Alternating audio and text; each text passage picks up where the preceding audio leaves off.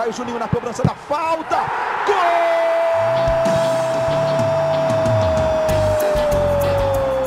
Está entrando no ar o podcast. Sabe de quem? Do Vasco! Do Vascão da Gama, do Gigante da Colina. É o GE Vasco. Fala, torcedor vascaíno! Tá começando o episódio 51 do podcast GE Vasco. Seguimos de quarentena. Eu sou o Luciano Mello aqui na minha casa e estou recebendo de suas respectivas casas dois setoristas de Vasco da Globo. Como é que você está, Hector Verlang? E aí, Luciano, tudo bem? Tudo tranquilo. Tudo certo. Também lá da casa dele, como é que você está, Fred Gomes? Fala, Lulu, tudo bem? Tudo e certo. Aí, Hector, na paz, tranquilidade. Temos bastante assunto nesse podcast, que é a semana possível barra provável da venda do Marrone. A gente está gravando aqui na quarta tarde, então a venda ainda não se concretizou, a transferência do Marrone para o Atlético Mineiro. Mas, ao que tudo indica, vai acontecer nos próximos dias, provavelmente essa semana ainda.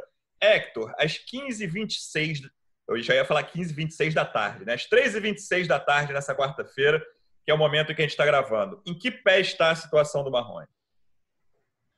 Então, é, na verdade, a gente não tem muitas novidades, porque o impasse ele persiste no que diz respeito à forma de pagamento.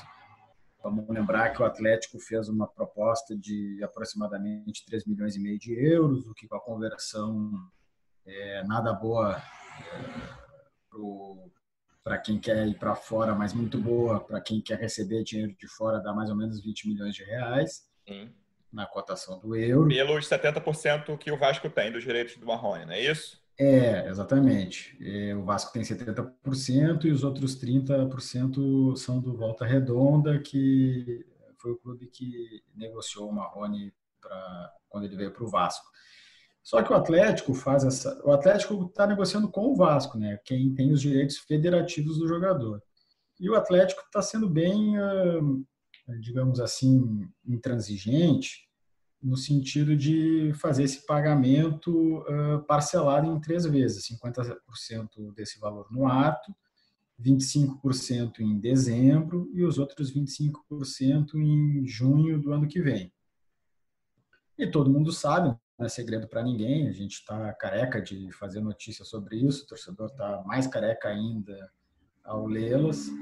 É, o Vasco tem muitos problemas financeiros, deve salário para todo mundo, é até diferente, até difícil de falar aqui qual é a real dívida salarial, porque é uma para jogador, é uma para jogador que tem direito de imagem, é uma para funcionário, é outra para funcionário do, do colégio. É, é, é, uma situação bem difícil, bem complexa.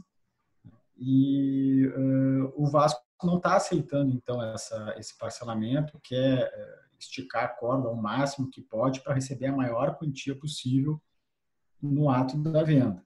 Então, a contraproposta que o Vasco fez foi de pelo menos receber 75% desses 20 milhões e não está é, tendo acordo nesse aspecto. Uma possibilidade que foi aventada foi antecipação do, do dinheiro que viria a ser parcelado, mas qualquer antecipação tem juros, ninguém vai, ninguém rasga dinheiro, né? ainda mais banco. Uhum. É, essa possibilidade poderia ser feita com o BMG, que é parceiro dos, dos, dois clubes, tanto do Vasco quanto do Atlético. Mas aí tem a questão dos juros. O Vasco não quer pagar, o Atlético também não quer pagar e o banco não vai rasgar dinheiro. Então, é, respondendo objetivamente a tua pergunta, enrolei bastante. É, objetivamente contexto... passou longe. Eu, eu quis contextualizar para tá quem está ouvindo Justo, entender. É, a situação é essa, não tem é, uma novidade, porque a novidade agora, é, eu julgo que é, ó, acertou, ó, não tem mais negócio. Segue na mesma situação, seguem as negociações, seguem as tratativas e a qualquer momento pode se ter alguma novidade para o sim ou para o não. A gente teve um passo importante aí nessa negociação, né, Fred, que na segunda noite, que foi dito que a segunda-feira, até a gente publicou no Globoesporte.com, com informação de vocês que cobrem o Vasco, mais o Guilherme Frossar, que cobre, que cobre o Atlético Mineiro lá em BH, que está ajudando bastante. A gente imaginou, pessoas dos próprios clubes imaginaram que segunda-feira seria o dia da concretização do negócio, isso ainda não ocorreu. E aí, na segunda à noite, a gente mesmo publicou que o staff do Marrone imaginou, cogitou entrar na justiça contra o Vasco por causa de todos aqueles atrasos salariais aos quais o Hector acabou de se referir. E aí teve um desenvolvimento importante dessa história, que na terça-feira o Vasco pagou todos os atrasados que tinha com o Marrone. Então a gente, a gente publicou foi um depósito de mais de 800 mil reais, porque tinha três meses de salários atrasados, que uma folha tinha sido paga na segunda para todo mundo. Então entre segunda e terça o Marrone recebeu os direitos de imagem que estavam atrasados desde o segundo semestre do ano passado, mais as folhas que estavam abertas, estavam em aberto desse ano, e só ele está com salários em dia no Vasco. Então, Lu, é, esse aí foi até uma questão que gerou uma conversa entre eu, Hector e o Marcelo Baltar no, no nosso grupo, uhum. se isso não poderia gerar uma revolta no grupo, né? Porque eles estão sem receber há muito tempo e acabou que um jogador, para que o Vasco não perdesse, o Vasco que dizia que era impossível pagar os jogadores, que tinha uma dificuldade tremenda, de repente, assim, num estalar de dedos, conseguiu pagar 800 mil reais a um jogador uhum. só. Só que, assim, pelo que nós apuramos, o, o Hector conversou com pessoas é, ligadas ao clube, eu conversei também com pessoas de outro setor, e, assim, parece que não houve revolta porque o entendimento é que essa transação é para quitar grande parte desses débitos com o elenco. Assim, entende-se que vendendo o Marrone, conseguir, conseguindo-se o, o, valor próximo do, do objetivado pelo Vasco, Sim. assim vai ser possível você reduzir essa dívida com o elenco. Então, assim, a gente não teve ainda muitos detalhes sobre os desdobramentos, sobre as conversas entre grupo e diretoria, mas o sentido é esse. E como você falou anteriormente, o, o Thales pode ser uma, um, um, outro. Aliás, anteriormente, não, acho que você falou antes da gente começar a gravar. Eu ia falar isso, anteriormente. o nosso ouvinte não, não escutou essa parte ainda. Olha o spoiler. Desculpa pelo spoiler, gente. Mas assim, o Vasco nessa situação de asfixia financeira, de Pires na mão, você acaba tendo que recorrer a, a esse tipo de transação mesmo. E assim, isso pode ser o, o grande patrocinador dos salários do time até o final da temporada, mas ainda não foi definido. Tanto que nem o Marrone ainda foi definido, muito menos o Thales, né? Mas depois a gente fala mal do, mais do Thales. E ainda falei, vamos falar mal do Thales, que esse moleque joga bem.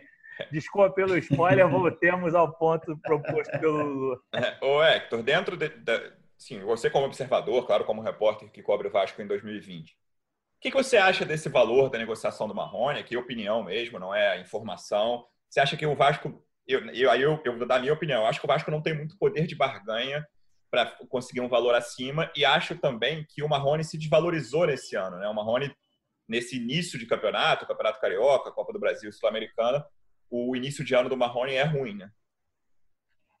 Eu acho que o Vasco começou a negociação com quase nenhum poder de barganha e agora aumentou um pouquinho à medida que fez esse pagamento para o Marrone no total deu 817 mil reais. Uhum. Salários atrasados. De um dia ou outro, assim, a conta do Marrone, 817 mil, que ele trabalhou, que mereceu é, receber. É, e isso fez o Vasco parar de correr o risco de ter uma ação na justiça de rescisão unilateral por parte do Marrone então, o Vasco é, aumentou esse poder de barganha. Né? Se ele não tivesse conseguido fazer esse pagamento, ele iria, teria que, de repente, aceitar um valor que julga não ser o, o correto para evitar de perder o jogador de graça. Agora, é, nós estamos falando de um jogador de 21 anos, certo? Certo. 21, né? Eu acho que o Marrone apareceu muito melhor do que ele atualmente está antes de termos a, pandemia. Concordo que ele se desvalorizou, é, concordo que ele não está numa fase boa, até quando a gente tinha os jogos, e acho que isso é, é, pode ter arrefecido aí algum interesse de fora, até porque a gente não tem informação de, de, times de fora, não tem mais informações de times de fora com interesse no Marrone, ano passado se teve, muitas especulações, então acho que isso é um, indicativo aí de que houve essa desvalorização. E, Só que eu acho que essa análise, ela, é, para o Vasco, sempre é diferente, entendeu? Porque é, no mundo ideal, lógico, tem que tentar ter o máximo de dinheiro. É, a gente sempre vai achar que, o Vasco sempre vai achar que um jogador seu, é, um ativo, um jogador revelado nas categorias de base vai valer mais. Agora, o Vasco vive uma realidade que é, não, não contempla isso, né? Beleza, vai, vai ficar, acho que está pouco, não vai vender. E aí? Como é que vai fazer para fechar o ano? E aí? Vai perder outro jogador de graça que venha querer rescindir o contrato na justiça? Eu acho que é um negócio que é bom para todas as partes. É bom para o Vasco, porque precisa de dinheiro. É bom para o Marrone, que pode, de repente, é, com o Paulo, é, continuar evoluindo, é, ter uma mudança de ares e, enfim, retomar a carreira. E outra, né? O início desse ano, Marrone e Thales estavam jogando. É, tinha esse debate, né? Pô, eles não estão na mesma faixa de campo. Será que a volta do Thales não está fazendo o Marrone. É, é enfim, cair de produção. dificuldades, cair de produção. Então, tem um, um jogador ali que, caso não seja vendido também, é, pode, é, digamos assim, ser o substituto do Marrone. Estou é, forçando um pouco aí na expressão, mas acho que apresentei o meu ponto de vista.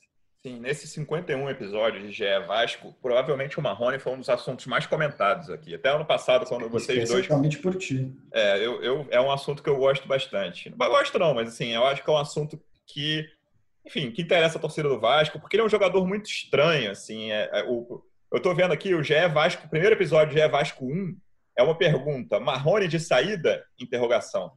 Que era o interesse do Newcastle, que não chegou a fazer uma proposta, né, mas que mandou emissários para ver jogo, jogos do Vasco e tinha chegou a fazer alguma sondagem, mas não proposta oficial pelo Marrone. E o Marrone tem uma trajetória muito curiosa, assim, é até estranha, como eu falei antes. Eles, assim, tem uma passagem rápida ali em 2018, faz um gol importante em São Januário, naquele time lutando contra o rebaixamento. Mas basicamente ele surge mesmo como jogador que se firma no profissional no Carioca de 2019. No Carioca de 2019, ele é o melhor jogador do Vasco, tranquilamente. O Vasco perde aquela final para o Flamengo levando o passeio, mas ganhou o primeiro turno, enfim. Fez uma campanha razoável. E o Marrone foi o melhor do time, disparado. disparado. Começa o brasileiro com todo mundo esperando muito do Marrone. E aí ele faz um. Eh, não chega a ser um primeiro turno inteiro, mas até a parada para a Copa América, que, se eu não me engano, foram nove rodadas, e o Vasco sofreu muito naquelas cinco primeiras ali, sem o Luxemburgo e tal. Era o lanterna do campeonato até certo momento.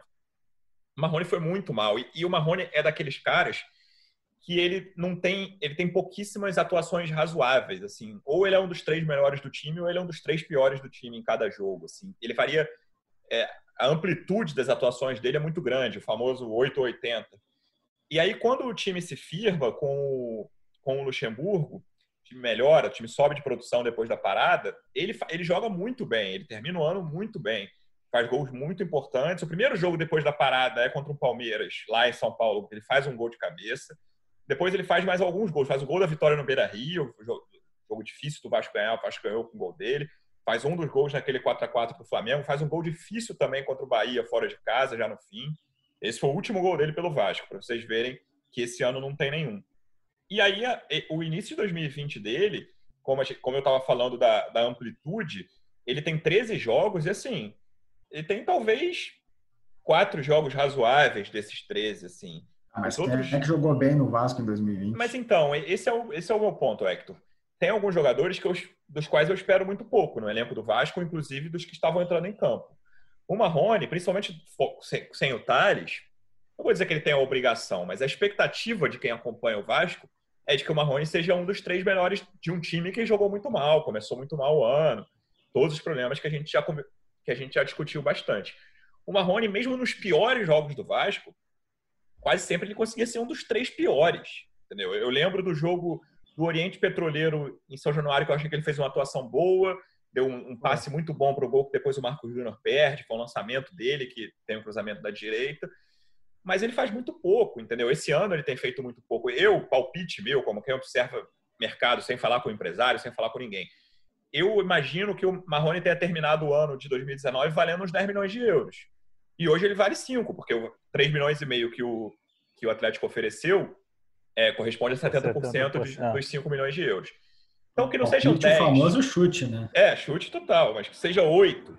Eu não tenho muita dúvida que ele valesse 8 milhões de euros no fim do ano. Eu não tenho muita dúvida de que ele perdeu valor de mercado por causa dele. Aí nem é só a situação financeira do Vasco. É claro que negociar com o Vasco, você falou que o Atlético é intransigente, está sendo intransigente.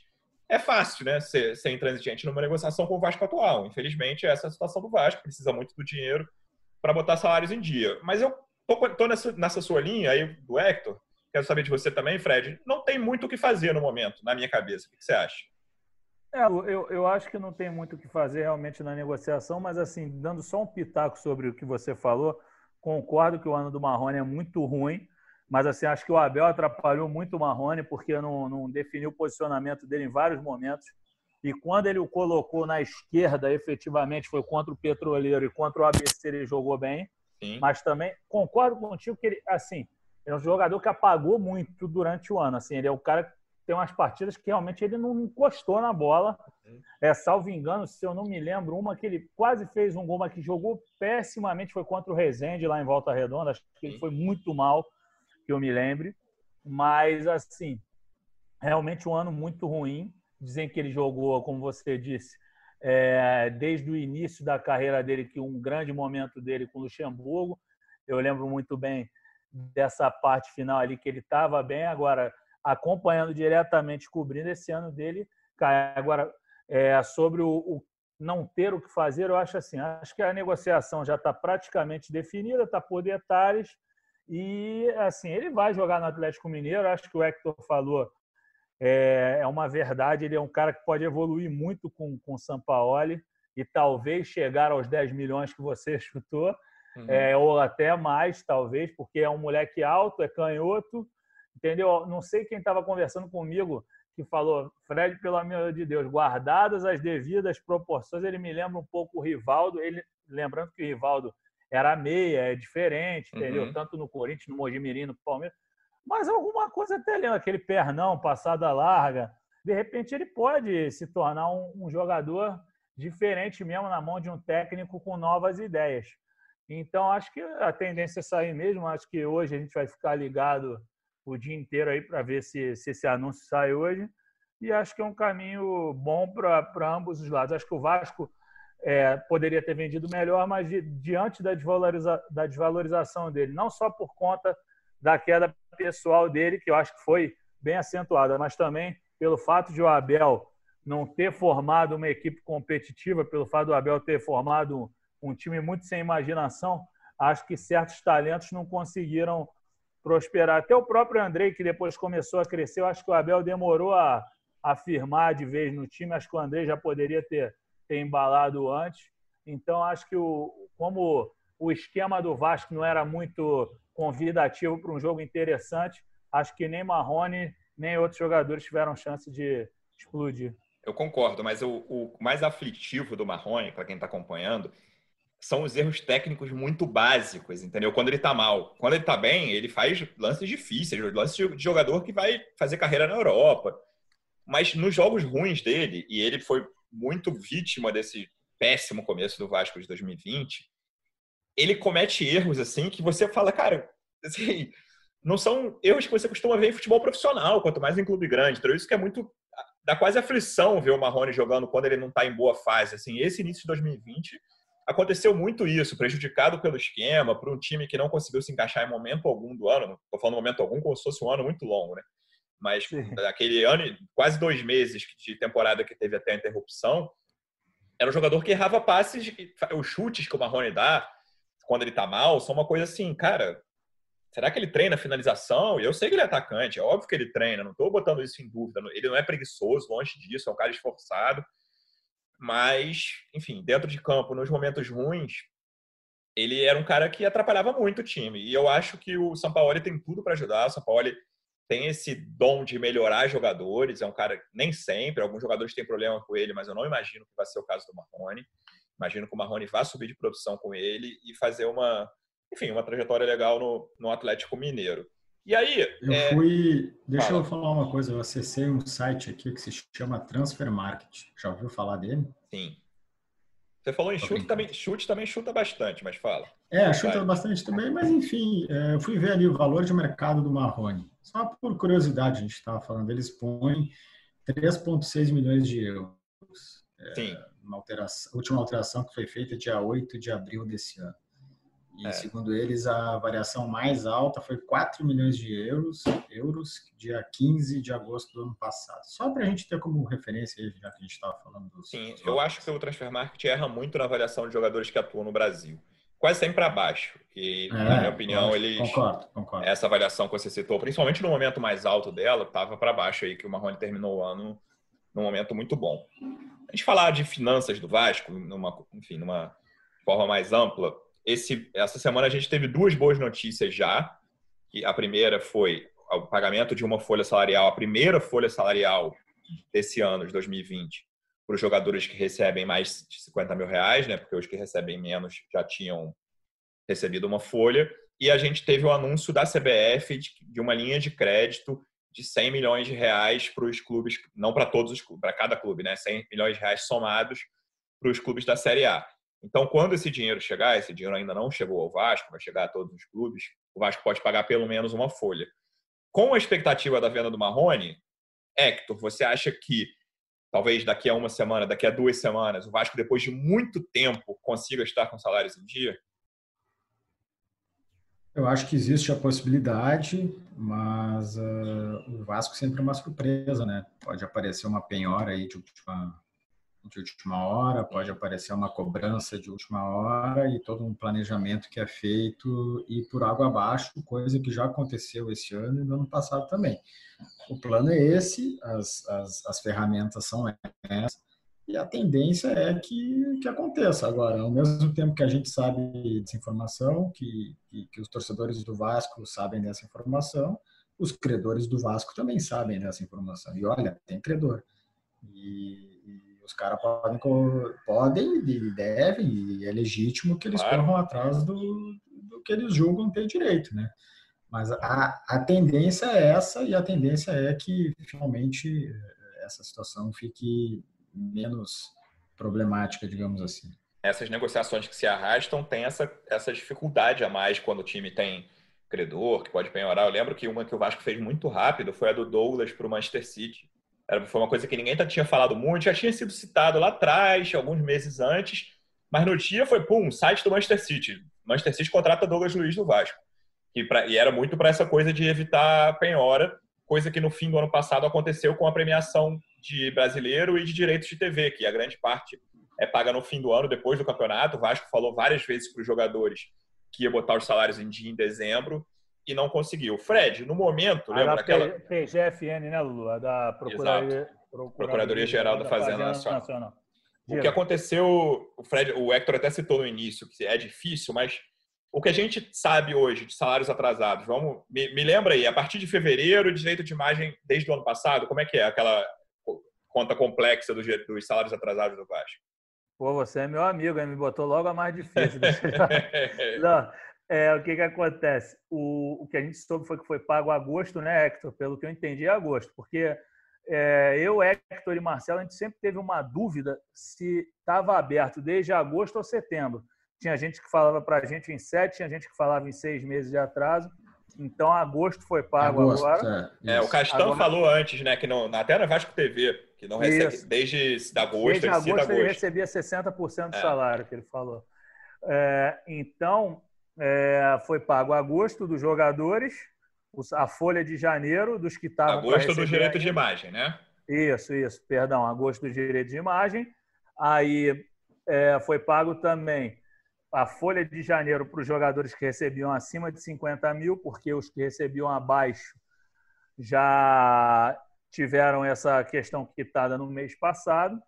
Agora estão em aberto as folhas de fevereiro março, abril, maio e. É, maio, não, na teoria, o Vasco tem aquela coisa de pagar dia 20, mas que na teoria é dia 5, então maio no Vasco vence dia 20 de junho agora, né? Então seria é, fevereiro. O negócio, o, o negócio é que essa história do dia 20, uma vez eu estava conversando com o Hector e com, com o Marcelo, tem gente que contesta isso dentro do elenco. Sim, que eles passam essa história do dia 20 para a gente, mas que não é bem assim que, que funciona. Mas é, é assim, enfim, é muita.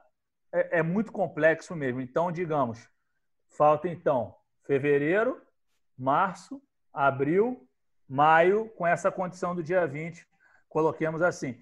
E mais as imagens de setembro e diante. Fora funcionário que ganha até 1.300, aí esses já foram pagos, acho que janeiro, não sei se fevereiro agora também. Aí os que hum. ganham mais de 1.300 não, não receberam é, janeiro, mas receberam um adiantamento, que você até falou comigo uma vez que eu usei esse termo erradamente, porque foi da maneira que nos passaram. Hum. Foi um adiantamento de março, mas o cara nem recebeu março ainda. Então, é muito difícil explicar mesmo, assim, é muito complexo. É, não é simples. O Hector, é, para a gente encerrar, eu acho que o nosso último assunto, a gente publicou essa semana uma matéria sobre o Thales, né, que é a grande joia do Vasco. Título da matéria assinado pelo Hector e pelo Marcelo Baltar, que é o nosso outro setorista. É, iminente venda de Marrone pelo Vasco não breca possível saída de Thales cobiçado pelos russos, por russos.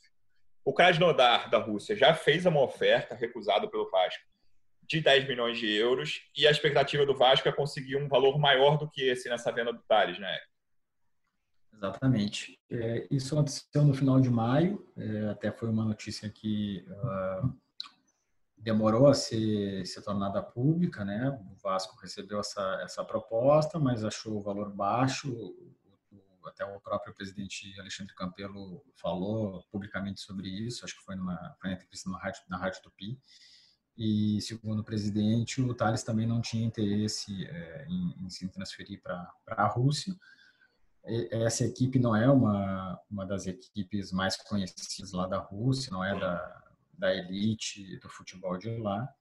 Eu acho que deve ter tido, enfim, um planejamento aí de, de, famoso plano de carreira, né? Então, acho que deve ter pesado isso uh, para essa decisão do Tades. É, e, ao mesmo tempo, uh, quando foi feita essa oferta de 10 de euros, uh, os intermediários falaram que poderia subir para 12 mas 12 também é um valor que o Vasco julga ser é, baixo para o Thales, né? E aí a gente pode entrar num debate do que, que equivale o Thales ou não, como a gente estava fazendo com o Marrone, é, mas o Vasco tem uma grande expectativa de conseguir um, um valor considerável é, é pelo Thales. Eu acho que, que esse valor considerável na cabeça do Vasco deve ser é, eu estou falando de, de, percepção, não é uma uhum. informação apurada, não, não que o Vasco tenha colocado isso como, como é, valor mínimo para começar a conversar, mas eu acho que vai variar ali em 20 e 25. A gente tem que tentar entender, a gente tem que entender e tentar compreender que, que o mercado do futebol está é, afetado também aí pela, pela pandemia, então é, qualquer negociação que seja feita nesse período ou logo aí que que a bola eh, voltar a rolar vai ser impactada com isso, tem menos dinheiro circulando. Eh, e o Thales está eh, uh, voltando de lesão, né? Aliás, nem voltou. Nem voltou. Ainda, nem voltou. Então, certamente essa inatividade dele e esse problema físico que ele teve vão ser usados por quem quer adquiri-lo para pagar um, um, valor um pouquinho abaixo do que seria caso ele tivesse numa normalidade de de sequência de atuação, enfim. Eu estava falando com um amigo um dia desses. Eu acho que a pandemia, que obviamente afeta financeiramente os clubes do mundo inteiro, vai afetar menos o fluxo de jogadores saindo dos mercados periféricos, aí todos que não são a Europa, para a Europa. Eu acho que isso vai ser menos afetado do que, por exemplo, as contratações dentro da Europa. Por quê? Qual é a minha lógica que não, também é só minha, não conversei, só conversei com pessoas informalmente, ninguém ligado ao meio do futebol. O, um, o câmbio aí, principalmente aqui no Brasil, Argentina eu sei que é a mesma coisa, que é outro grande celeiro de jogadores que vão para a Europa. O câmbio está muito desfavorável para o brasileiro, então, na verdade, para quem está vendendo, é favorável, né? Se você chegar com 20 milhões de euros hoje, é mais do que era seis meses atrás, bem mais em reais, né? Você, recebe, você recebe mais em reais. E a, a transferência lá dentro, os clubes cobram muito caro. Então, cara, vamos pegar um cara, isso pensando com a cabeça do clube europeu, vamos pegar um cara de 18 anos que a gente vai precisar investir 20 milhões de euros. Quanto você acha que um cara de 18 anos jogando num clube europeu hoje vale? Ele vale 50, fácil, fácil. Um cara que é de, todo, que é de seleção de base, o Thales foi o destaque, tudo bem que se machucou no meio, mas era o jogador mais conhecido e mais badalado da seleção sub-17 que acabou campeão mundial no ano passado um cara desse da seleção espanhola, da seleção inglesa, ele vale tranquilamente 50 milhões de euros. E os, mesmo que ele não, não jogue no Barcelona e no Real Madrid, ele vai valer 80, enfim. Mesmo que ele seja de um clube menor, que o clube que o Barcelona ou o Real Madrid possa olhar e falar, cara, vamos tentar contratar esse garoto logo, assim que ele fizer 18 anos. Eu acho que o Thales é um cara que a, a, o mercado dele pode até sair um pouco favorecido pela história da pandemia, que é, cara, vamos apostar num garoto de um país que está sem dinheiro, um país que está com câmbio desfavorável, em crise econômica, tudo bem que a crise econômica é mundial, e ainda mais de um clube totalmente, enfim, sem perspectiva financeira. A minha opinião, eu quero saber também se o Fred concorda, é que até se a venda do Marrone, a venda sendo concretizada essa semana mesmo, dá um pouco de respiro para o Vasco, porque hoje o Vasco está desesperado por qualquer dinheiro. Né? Então o Vasco, assim, eu, eu concordo com o Hector que o Vasco vai querer 20 milhões de euros, é o meu palpite. Se, se chegar com 20 milhões de euros, vai levar o Thales. Mas 20 vender... milhões de euros hoje são 112 milhões de reais. É, se vender o Marrone logo e o dinheiro entrar, não, não for penhorado, o dinheiro entrar até semana que vem, você pode negociar com mais tranquilidade pelo Thales, Fred? O que você acha? Eu acho que sim, Lu, porque assim, eu acho que essa, é, essa transferência vai dar pelo menos um, uma janela de calmaria ao Vasco. Ela não vai resolver o problema, mas o cara vai ter um tempo para respirar assim. Ele vai, é, é, com certeza, vai ser um dinheiro que vai viabilizar um pagamento importante das dívidas com o elenco. Uhum. Você vai ter um, um, um tempo hábil para negociar mesmo, para chegar ao melhor termo, justamente pela questão do câmbio que você falou.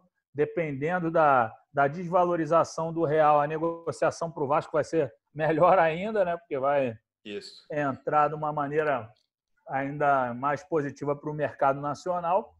Então, eu, eu concordo contigo. Assim, não tem muito. Se o Vasco tiver esse respiro, ele entra mais tranquilo numa negociação e vai poder, os 20, vai poder barganhar os 20 que vocês estão citando. Se não conseguir essa do Marrone, ele vai gerar insatisfação interna do elenco, porque foi feita uma operação com o objetivo de ter um recebível para quitar as dívidas com o elenco. Já vai ter essa desvalorização, é, perdão, essa insatisfação interna. Uhum. Isso pode desencadear ações na justiça. E aí, quem vier com 15, 10 no Thales vai acabar levando. Mas eu sou otimista em relação a isso. Acho que um pouquinho depois aqui do nosso podcast, talvez isso seja resolvido. Eu sei que também há grande possibilidade de haver uma, um certo compasso de espera por conta da participação do Volta Redonda e tudo mais mas eu acho que não demora muito para resolver a questão do Marrone e o Vasco vai ter esse respiro citado por você. Se não tiver, aí quem vier com uma graninha mais ou menos interessante vai acabar levando, porque não tem jeito. O Vasco atrela o seu futuro financeiro, o seu desenvolvimento à venda de ativos. Tanto que no balanço mostrou isso. O Vasco é, disse que o déficit do, no, no exercício referente a 2019 deu-se muito por não ter vendido Ninguém. É, foi zero de, contra, de entrada de recursos por venda de jogador em 2019, né? Diferentemente do que aconteceu no ano do Paulinho. Então, mas eu acho que o Vasco não pode depender só disso. Se não fosse o dinheiro da torcida no sócio torcedor, o déficit ia ser muito mais acentuado.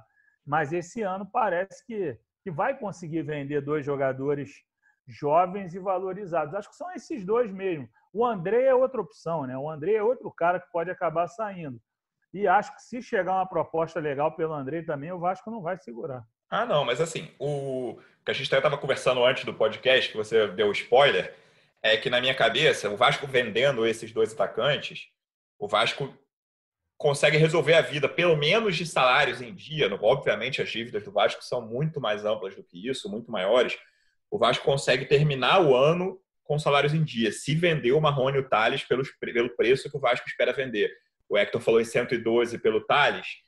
O Vasco tem 85%, se eu não me engano. Então vamos lá, que o Vasco receba 100 milhões de euros de reais pelo Thales. Se receber mais 20 pelo Marrone, ou 15 à vista, o Vasco tem pelo menos 115, 120 milhões de, de reais para trabalhar até o fim desse ano. E é essa coisa assim, é o Vasco é, né, não tem margem de manobra. Então esse dinheiro provavelmente acaba esse ano ainda. Próximo presidente, ou então o Campelo, que eu acho difícil que seja reeleito, mas enfim, se for reeleito, quem, quem, quem vencer a eleição de novembro dificilmente vai ver o dinheiro dessas duas vendas, né? É, o que é uma situação muito ruim, né? Porque vende o futuro para pagar o, o, presente e não consegue nem pagar o passado, porque tem outras dívidas aí para serem, serem pagas. É, o, o, plano do presidente Campelo, desde a época lá, da início da gestão, e, e, foi o que foi um pouco foi feito ali na, na época da venda do Paulinho, é pegar recursos extraordinários, porque a venda é um recurso extraordinário, e a partir daí fazer é, pagamentos para se livrar de dívidas, sejam elas fiscais, trabalhistas, bancárias, porque aí é, o futuro começa a ficar um pouco melhor. Quando faz uma venda é, de, um jogador com, um nível de promessa que é o, que é o Thales, não vou nem botar o Marrone nessa conta, vou pegar só o Thales. E, e o recurso vai ser para pagar salário de um monte de jogador que tem todo o direito de receber, está em contrato, mas de um monte de jogador que daqui a pouco nem vai estar no Vasco, daqui a pouco vai vencer o contrato e não vai ser renovado, ou enfim, é, jogadores que, que dão um retorno que a gente pode é, questionar, pô, é, é, é, é duro, né? É, é, é bravo. E, só que é a realidade. É, o Vasco precisaria ter vendas do, do, nível do, do, Paulinho ou do Thales por, sei lá, 5, 6, 7 anos seguidos para começar a, a, a, mudar o, o panorama. É, eu acho que o, que, que o desafio é, é, conseguir fazer um equilíbrio no uso desses recursos. Acho que a prioridade, sem dúvida, tem que ser o pagamento de, de salários mas tem que ter, descobrir alguma outra forma de, de, receita, por mais que o momento seja muito difícil de pandemia, de receitas reduzidas ou até cortadas, mas uh, uma parte tem que ser destinada a pagar uh, dívidas do passado, ou pelo menos reduzir os juros delas, porque uma hora não vai dar mais para empurrar com a barriga, né? Uma hora a conta chega e quando chega é difícil. Fred, é necessário vender o Thales Marrone, a gente não tem muita dúvida disso, mas tem um pequeno detalhe. Como fica o time em campo sem o Thales Marrone quando o futebol voltar? Parece que até julho, no máximo, o Campeonato Carioca volta, fim de junho ou início de julho. Vinícius e Benítez me parecem as opções mais óbvias. Se, se, o, se o, futebol já voltar sem o Vasco, com o Vasco não tendo o Thales e Marrone, no elenco atual, eu acho que o Vasco não é um time que vai fazer contratações, talvez uma, duas o Vinícius e o Benítez são as opções mais claras para entrar no setor ofensivo? Eu acho que sim, são as mais óbvias, só que fico pensando o seguinte: o Benítez, muitos jogadores nesse, nesse retorno na Alemanha, na Europa, muitos tiveram lesões, né? Eu fico pensando o Benítez que se recuperava de uma lesão muscular que ele sofreu jogando a Sul-Americana pelo Independente contra Isso. o Fortaleza. Ele demorou a pegar o ritmo do Vasco. Ele é um jogador pelo que eu senti olhando de São Januário, assim, eu não cheguei a bater de frente com ele no CT do Almirante. Acho que uhum. o Hector pegou, assim, acho que o Hector até fez fotos dele. Me parece bem magrinho, bem magrinho. O Marrone, por mais que você olhe e veja um jogador bem magro, ele tem uma força física legal. E o Vinícius também é muito pequenininho, assim, é um garoto ainda, só que ele é mais é, troncudinho, né? Mas eu acho que não tem como correr disso, não. Eu acho que é Vinícius e e o Benítez mesmo não tem muito o que inventar. Até estou aqui tentando fazer um exercício rápido aqui se o João Pedro poderia entrar nessa história. O João Pedro que jogou a copinha também. Uhum. É, entrou no final da partida contra o Flamengo e fez um salseiro lá, assim, ele deu uma boa movimentada, mas eu não consegui ver muito do João Pedro ainda. Entendeu? Eu acho que os outros jogadores, os outros meio-campistas, para ocuparem uma faixa lateral de campo, acho que não se adaptam bem. O próprio Caio Lopes é meia, entendeu? Eu acho que não tem muito como fugir disso. Não, eu tô vendo todos os jogadores que já foram utilizados esse ano, que já entraram em campo, até incluindo aqueles jogos em que o Abel escalou reservas.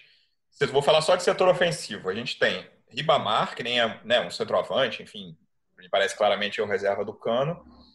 João Pedro, Benítez, que a gente citou, Caio Lopes, que é meia ali, talvez um segundo volante, Gabriel Peck, Thiago Reis, que é outro centroavante, Lucas Santos e Caio Magno. Então me parece que não tem muito como fugir de Benítez e Vinícius. É, parece que o. Parece não, Caio Monteiro voltou a treinar essa semana, estava no Boa Vista, né? Mas acho que está em baixa, entendeu? Não sei como é que o Ramon vai, vai observá-lo agora, né, nesse retorno.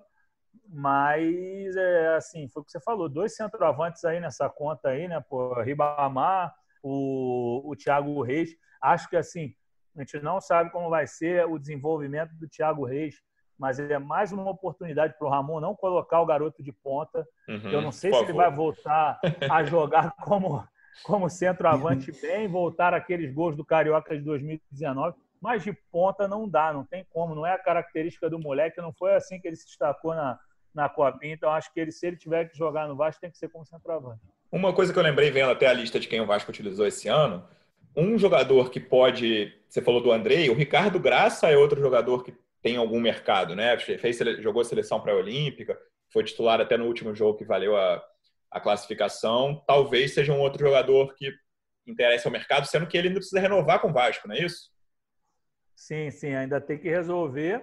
É, pelo que a gente escuta, dizem que pela gratidão pelo Vasco ter feito tudo para ele, por ele, ele não vai dificultar, ele vai tentar chegar no melhor termo, assim como o Andrei tem usado a mesma o mesmo discurso. Eu acho que esses caras realmente eles, gostam muito do Vasco e até para serem bem vistos no mercado e ratificarem a fama de bons garotos que são, de bem representados que são, acho que eles não fariam uso de, uma, de um fim de contrato para deixar o Vasco, principalmente numa situação dessa. São dois jogadores valorizados que, que podem render uma, uma grana ao Vasco, entendeu? Não, não vai ser se, se algum clube de fora vier pressioná-lo para sair de graça no final do ano, acho que não, ele não, eles não precisam disso. Acho que eles têm bola para sair e gerarem um caixa para o clube. E acho que vão renovar, sim. É, também acho. É, Hector, vou me despedir de você, amigo. Muito obrigado pela sua presença mais uma vez. Volte sempre, sempre te convido, você sabe disso.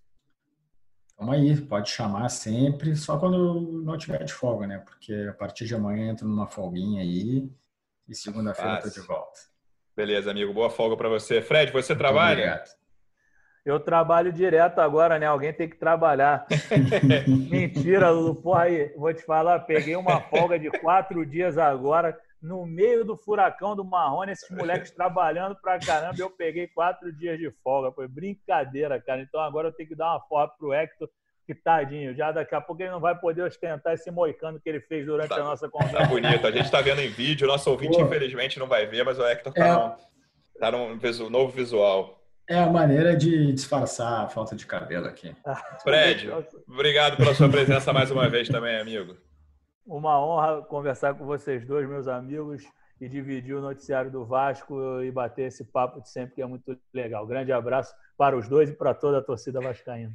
Valeu, pessoal. Obrigado pela audiência. Semana que vem a gente volta. Um abraço.